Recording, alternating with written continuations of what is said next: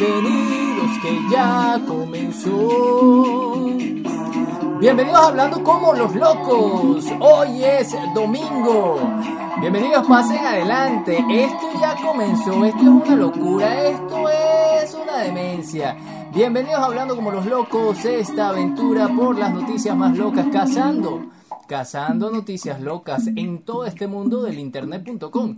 Bienvenidos, pasen adelante. Yo soy Jonathan Castro y para mí es un placer que me acompañes en este episodio. Bueno, hoy vamos a estar hablando sobre que no nada más en Venezuela existe la hiperinflación. En Estados Unidos también hay superinflación. ¿Qué está pasando? ¿Por qué dicen que en Estados Unidos hay superinflación? También vamos a hablar sobre que un señor le cayó excremento desde un avión, estaba ahí veraneando en su casa, no sé, seguramente con un jardín hermoso y le cayó ese pocotón de cosas del cielo.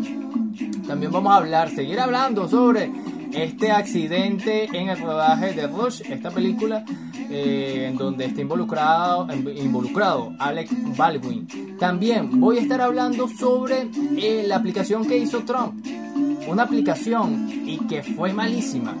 Bueno, también voy a estar hablando sobre unas hermanas que se operaron ahí y voy a estar hablando sobre el Guaraya Repano, el Ávila. Y hablando del Ávila, le mando un saludo y un beso grande a... ¿A quién? A Huguita Bello, que nos está observando desde el internet.com de su casa. Espero que todos estén bien. Esto es una locura. También les mando saludo a los muchachos del el programa Panita, los muchachos que vieron fotografía. Bueno, tienen que mandar sus fotografías y andan ahí por, por como locos. Y que, ¿qué foto mando, profe? ¿Qué foto mando? Entonces por ahí, mira, está Natalie que mandó fotografía. Está Natalie, no, ella se llama Samantha Natalie está Jetsi, está también mi pana, ya te voy a decir cómo se llama, eh, Micael, eh, bueno, eh, ¿quién más? ¿Quién más? Es que se me, son muchos muchachos, son muchos muchachos, le mando saludos a todos, a, oye, Yorke, Yorkeli, Yorkeli, Yorkeli, Yorkeli y que tienen unos nombres rarísimos, ella se llama Yaksubi, viste, me lo aprendí, Yaksubi. Así comenzamos con estos nombres locos este episodio en vivo de Hablando como los locos.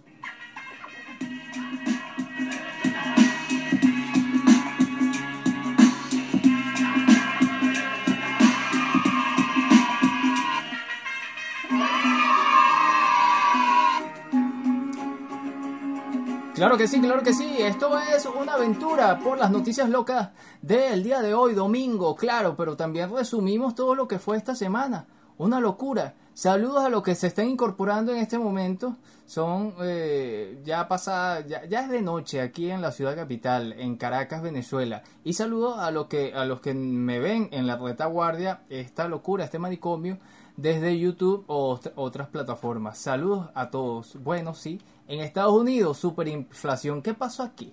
¿Por qué superinflación? Ocurrirá pronto en Estados Unidos y en el mundo. Esto advierte nada más y nada menos que el CEO de Twitter. El cofundador de Twitter, Jack Dorsey, intervino en la escalada de la inflación en Estados Unidos y dijo que las cosas van a empeorar considerablemente la hiperinflación. Va a cambiar todo, tuiteó Dorsey el viernes por la noche está sucediendo. El tweet llega con la inflación de los precios al consumidor que se acerca al máximo de 30 años en Estados Unidos y la creciente preocupación de que el problema podría ser peor de lo que las autoridades han eh, vaticinado, anticipado. El viernes el presidente de la Reserva Federal, eh, Jerome Powell, reconoció que es probable que las presiones, las presiones inflacionarias duren más de lo esperado, ay, ay, ay, y señaló que podría prolongarse hasta bien entrado el próximo año. El líder del Banco Central de Estados Unidos agregó que espera que el FIT o la FIT pronto comience a retirar las medidas extraordinarias para eh, que ha proporcionado para ayudar a la economía que según los críticos han avivado la correa inflacionaria. Bueno, no es nada más aquí en Venezuela muchachos, no es nada más aquí en Venezuela. La economía está loca, ¿verdad? Johnny, la gente está muy loca. La gente y la economía. Bueno, vamos a pasar a otra información. Se llenó todo el jardín y él descansando al aire libre y le cayó excremento del baño de un avión.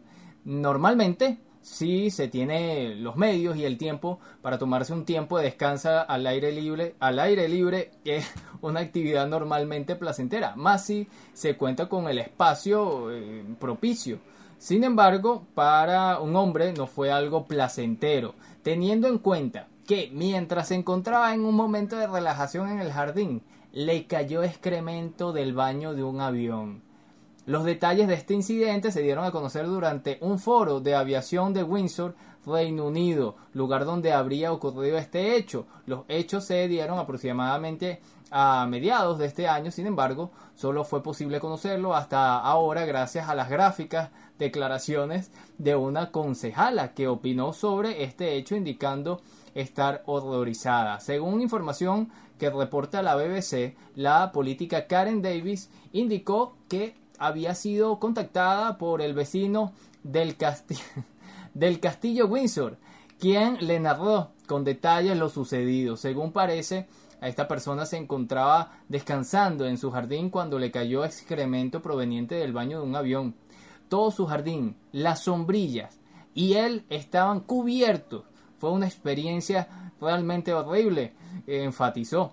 El hecho genera curiosidad más si se tiene en cuenta que no es común liberar los desechos de los inodoros en pleno vuelo, ya que esta actividad se suele realizar normalmente cuando el vehículo se encuentra en tierra.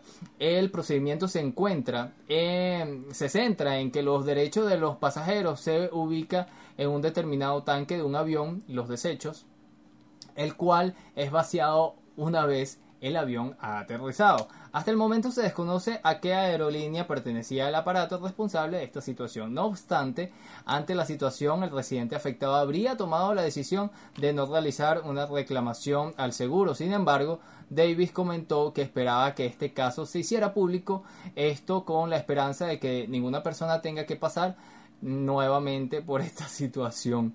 ¡Qué loco! Esto sí está muy loco. La gente, los pilotos y los aviones están muy locos. La gente está muy loca. Así es, y pasamos a otra información ahora con el caso que eh, venimos, eh, bueno, toda la prensa viene cubriendo y esta es la información en todos los portales web. Eh, es responsable una llamada al 911 revela que la supervisora de guion de Ross, esta película, culpa al asistente de, dirección del accidente con Alec Baldwin. Mientras Mami Mitchell se comunicaba con la línea de emergencia, se le escuchó responsabilidad, responsabilizar al ayudante de dirección del trágico suceso que acabó con la vida de la directora de fotografía Alina Hutchin. Las autoridades policiales del condado de Santa Fe, Nuevo México, Estados Unidos, dieron a conocer recientemente los audios de una llamada realizada a la línea de emergencia 911 por la supervisora del guion de la película Rust. Eh, inmediatamente después de que el actor Alec Baldwin disparara por accidente el arma de utilería cargada con municiones reales que acabó con la vida de la directora de fotografía. Según el material, Mammy Mitchell explicó lo sucedido a la, operadora, le, le, informó que había dos personas heridas y solicitó una ambulancia. Cuando la encargada del 911 le preguntó si el arma estaba cargada con municiones reales o no, ella respondió que no lo sabía e insistió en que había dos personas lastimadas en el set. Estábamos ensayando, el arma se disparó y salí corriendo, relató. Mientras la solicitud estaba siendo procesada en la llamada, se escucha a Mitchell hablar con alguien que no interviene en la comunicación telefónica y culpar al asistente de dirección de la cinta del trágico suceso. Este maldito asistente de dirección me gritó en el almuerzo preguntando por las revisiones. Se supone que debe revisar las armas, es responsable de lo que pasó asegura el segundo, en segundo plano la supervisora refiriéndose al ayudante de dirección cuyo nombre no menciona. Esto está muy loco y muy delicado.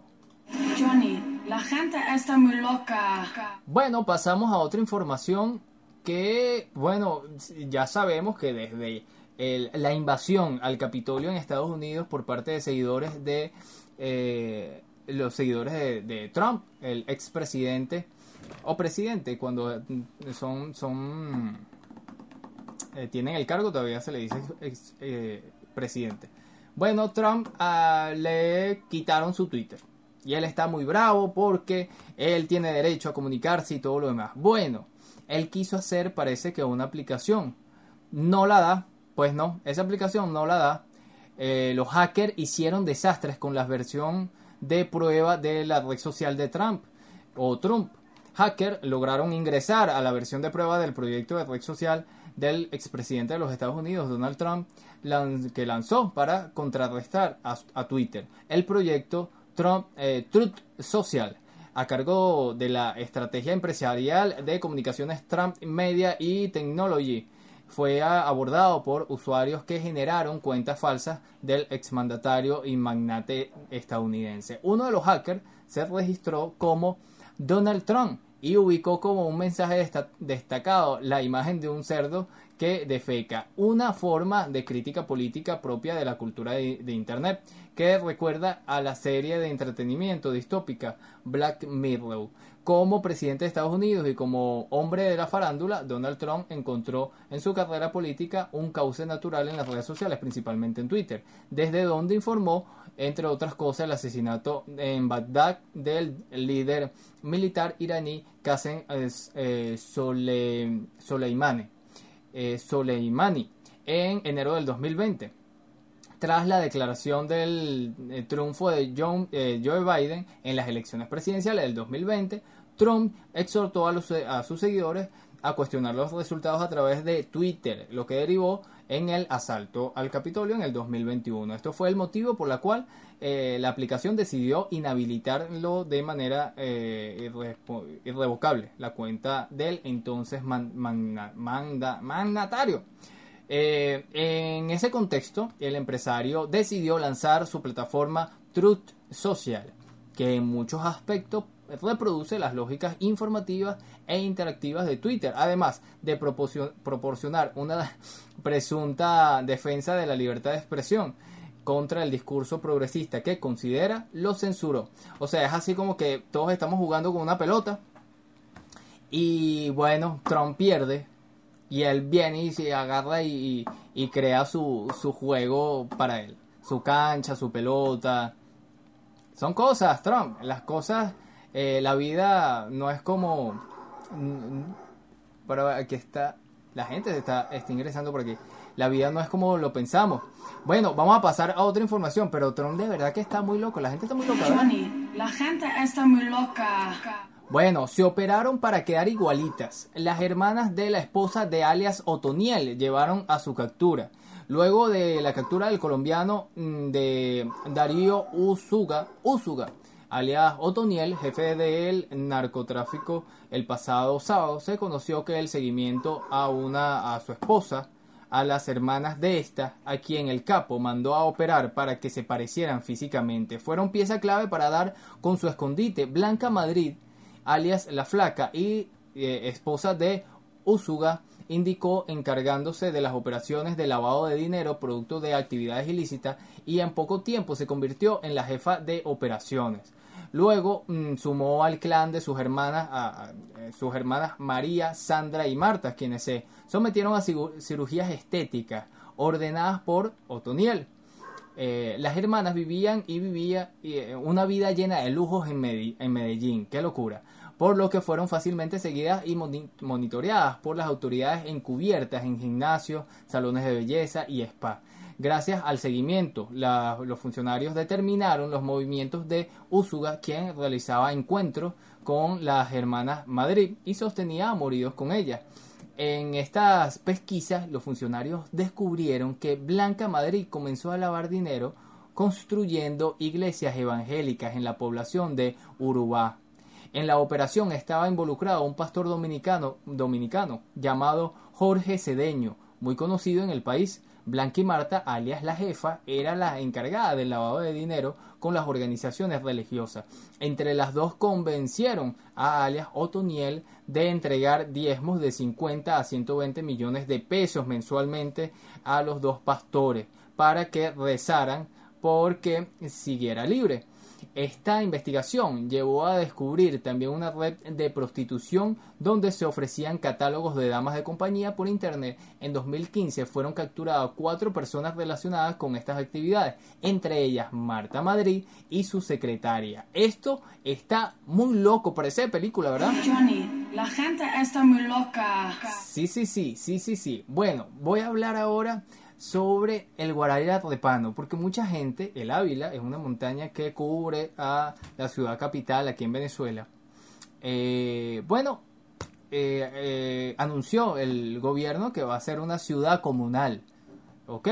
Pero la gente empezó a decir, ¿cómo es posible que el pulmón vegetal van a construir ahí cosas, edificios, autopista? Esto no puede ser y bueno, no entendieron que era una ciudad comunal. Bueno, en un contacto telefónico con Venezolana Televisión, el canal del Estado, el comunero Mervin Santana aclaró que la propuesta de organizar una ciudad comunal en el Guaraíra Repano plantea por él planteada por él al presidente Nicolás Maduro no implica la deforestación ni el ecocidio de la montaña, así como tampoco la construcción de estructuras o poblamiento en el parque.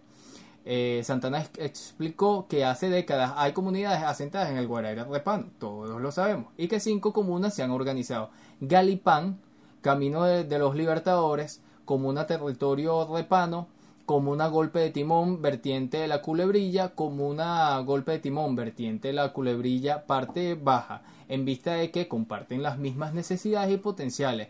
Le hemos planteado al presidente una ciudad comunal. ¿Cuál sería la ciudad comunal? Eh, guardianes de Guardia Repano y las demás. Han tergiversado todo lo que dijo el presidente. Han dicho que van a meter maquinarias, que van a rebajar el cerro, hacer centros comerciales, una plaza, un edificio. La ciudad comunal es simplemente una forma de organizar territorialmente estas cinco comunidades que está dentro del parque y no, y no son nuevas, tienen una historia, aclaró Santana. Bueno, yo quiero ir a Galipán. Galipán es un, poblado muy bonito, se parece a por allá a la colonia Tobar. Es muy bonito Galipán.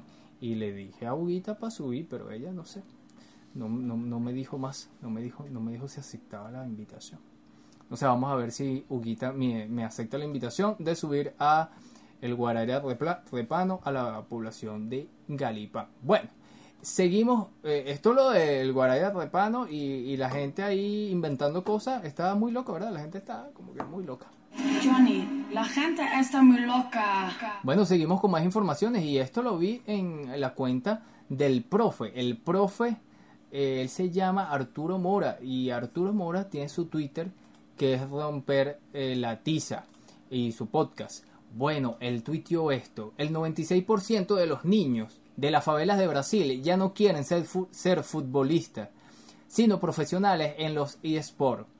Eh, o streamer famoso según un estudio. Esto es un artículo de terreo.com. Eh, por, está firmado por Víctor Méndez. Durante las últimas generaciones, los niños y jóvenes, al salir a la calle a jugar con los vecinos a algún juego infantil o al tal popular al fútbol pues ha, ido siendo reemplazado por quedarse en, caja, en casa jugando videojuegos online con quizás esos mismos vecinos, compañeros de colegio y amigos. Y este cambio de paradigma que hemos visto surgir en nuestros hijos, hermanos pequeños o sobrinos, o sobrinos se ha confirmado en las ciudades del mundo donde deportes, como por ejemplo el fútbol, el mismo fútbol ha sido reemplazado como el posible futuro para poder salir de la pobreza por los sport eh, sport eh, y los streamers o los streaming. Esto es lo que reveló un estudio realizado por el banco Itaú en Brasil, un país que cuenta con una cultura futbolera más popular del todo el mundo, donde los jóvenes y niños del barrio pobres del país, conocidos como favela, han cambiado sus anhelos. Eh, ahora el 96% de los encuestados que viven marginados en las favelas les gusta ser jugadores profesionales, pero de videojuegos.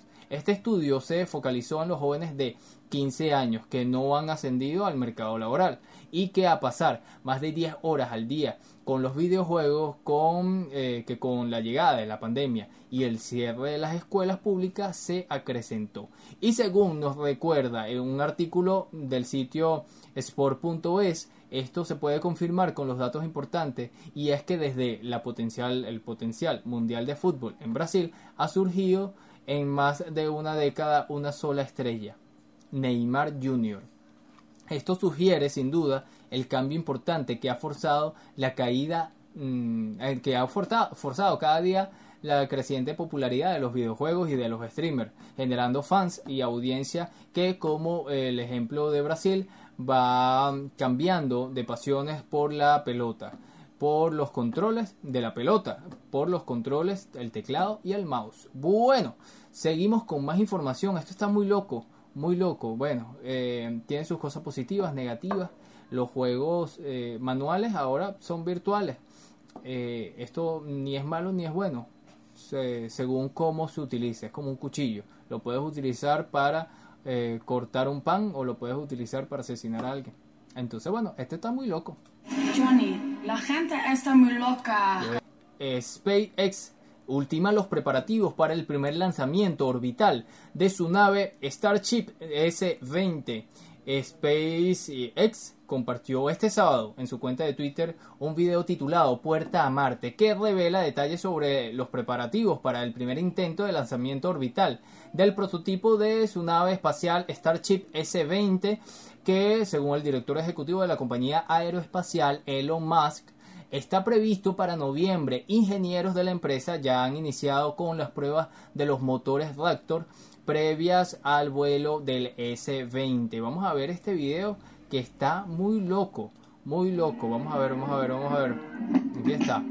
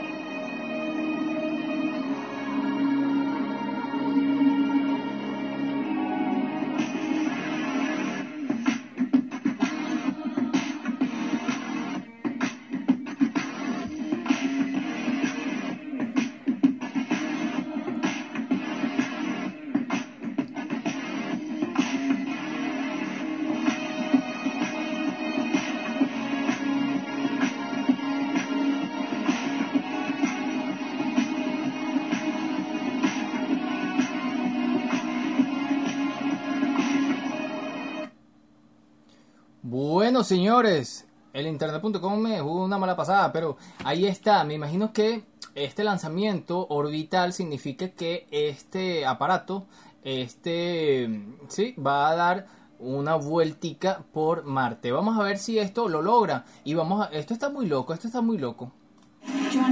La gente está muy loca. Ahora vamos a pasar a otras informaciones. Bueno, advierten del momento de caos de el tic nervioso entre los usuarios de una plataforma muy famosa.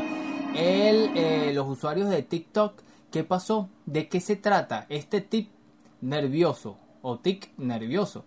Los expertos precisan que hay muchos factores que contribuyen al desarrollo de esta afección con ansiedad, depresión y estrés.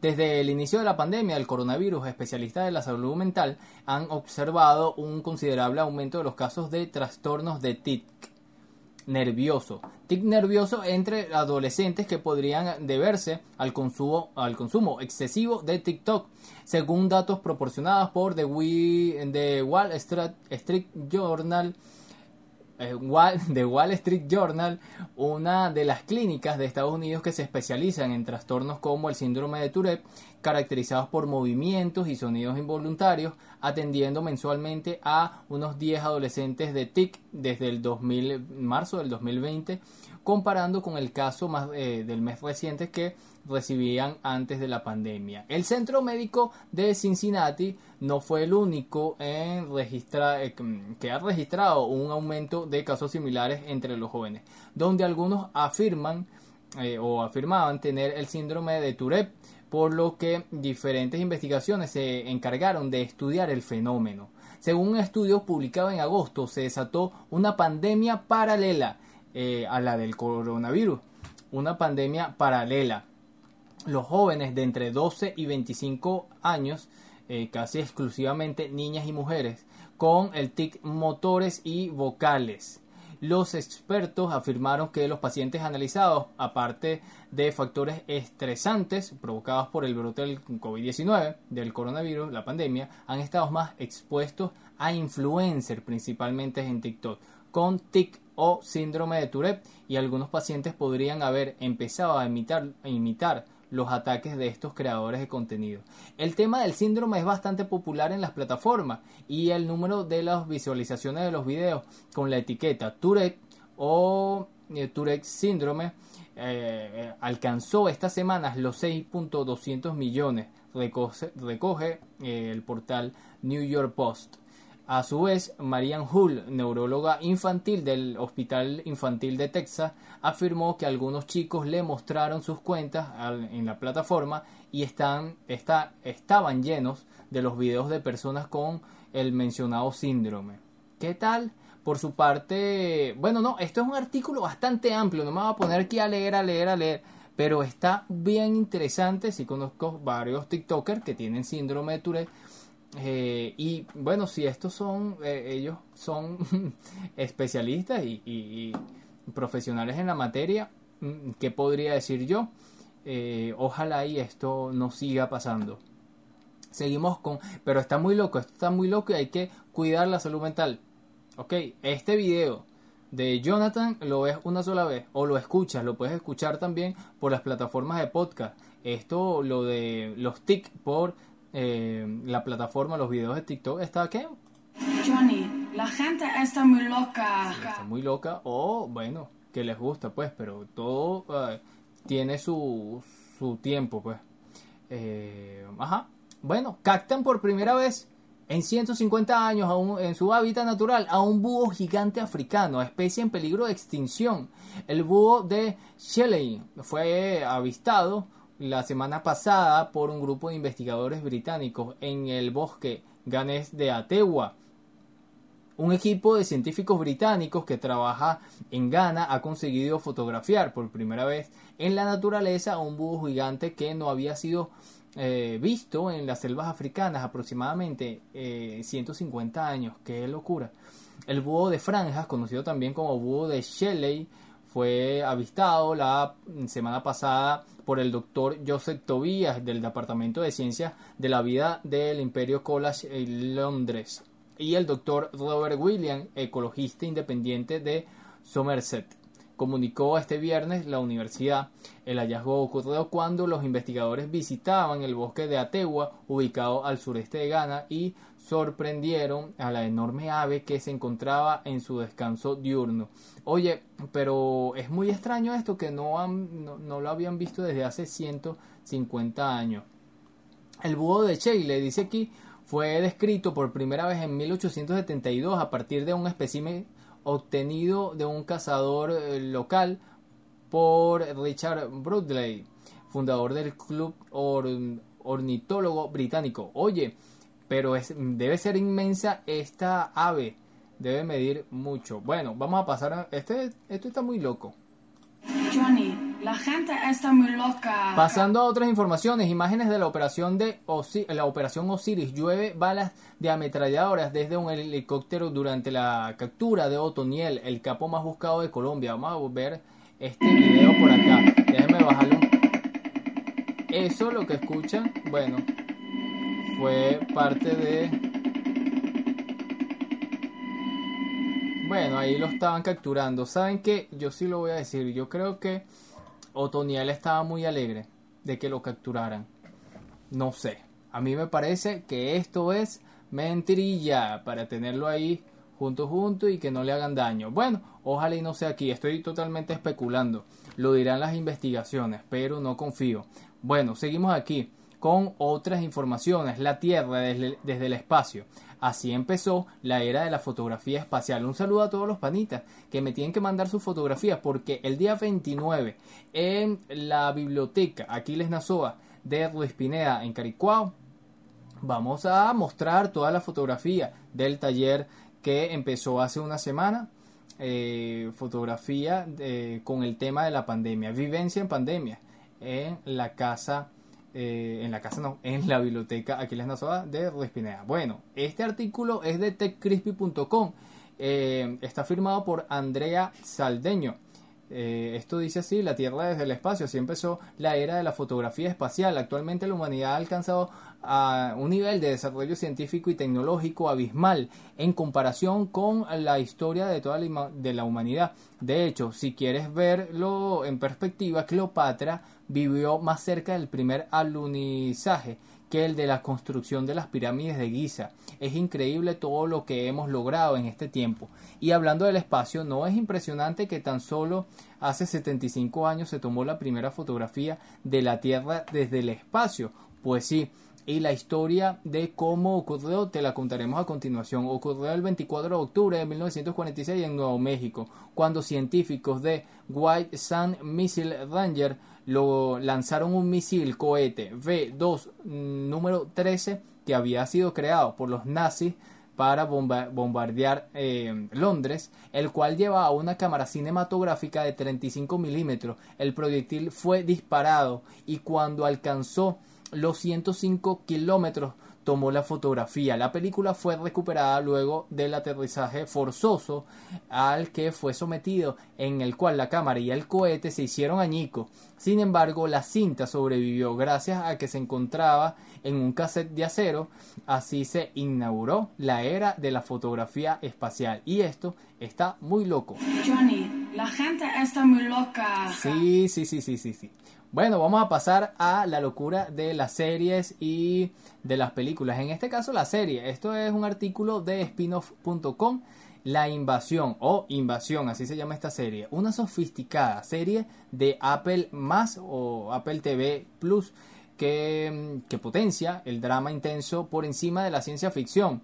Esto es un artículo de Albertini, arroba Albertini. Se me ocurren pocos subgéneros de la ciencia ficción más trillado que la de la Tierra invadida. La humanidad versus los aliens nos ha llevado desde los mismísimos orígenes del género, al menos en su vertiente moderna, proveniente sin duda del mm, gusto por las epopeyas épicas y bélicas. Ahora es el turno de invasión de Apple TV. Eh, o Apple TV. Y al igual que los cañones apuntan, al menos eh, los del antaño, sin una precisión demasiado alta, pero si aciertan eh, te destrozan. Algo parecido pasa con esta serie. Visualmente es apabullante. Lo acostumbrado con la compañía, pero quizás el lanzar la historia les cuesta algo más mm, de dar en la diana. Esto es porque quizá David Will que hizo Hunter, y Simon Kinberg, que hizo X-Men, intentan abarcar demasiadas tramas en su exploración global de cómo afecta el mundo mm, del pie de una invasión alienígena. Hay desde el principio un desequilibrio en el interés del que se cuesta, que cuesta remontar eh, vuelo. Ojo, no porque no tenga cosas interesantes. Desde el principio, Invasión deja muy claro que lo que le interesa es un drama más que una guerra de mundos. Bueno, a mí me interesa ver esta serie, no sé a ustedes, me parece muy bueno. Y con esta información llegamos al final de este episodio, hoy domingo 24 de octubre. Eh, no sé si lo, en la semana voy a poder hacer eh, más transmisiones, ojalá y si pueda, eh, tengo que dar clase, eh, seguimos con la clase en Panita eh, de producción audiovisual. Eh, los invito a seguir Panita piso AEQ por Instagram, por aquí por Instagram. También le mando un saludo a todos los mis hermanos de la comunidad de podcaster. Que estamos ahí, bueno, esta semana tuvimos una conversación con un pana venezolano y nos habló sobre el SEO. Le hicimos bastante preguntas, estuvo espectacular. Siempre hacemos salas en eh, Clubhouse, esta aplicación de eh, social audio. Bueno, señores, espero que estén bien y esto es un llamado de mi amigo aquí, ya van a ver lo que le va a decir. Cuídate que el coronavirus anda loco, loco, loco, loco. Será hasta una nueva oportunidad. Chao. Me pueden conseguir por todas las aplicaciones, todas las redes sociales, como HCLL Podcast, hablando como los locos, y como Jonathan Piso BZLA, mis cuentas personales. Espero que estén bien. Chao. Nos vemos. Chao. YouTube. Chao. Instagram. Nos vemos. Chao. Chao.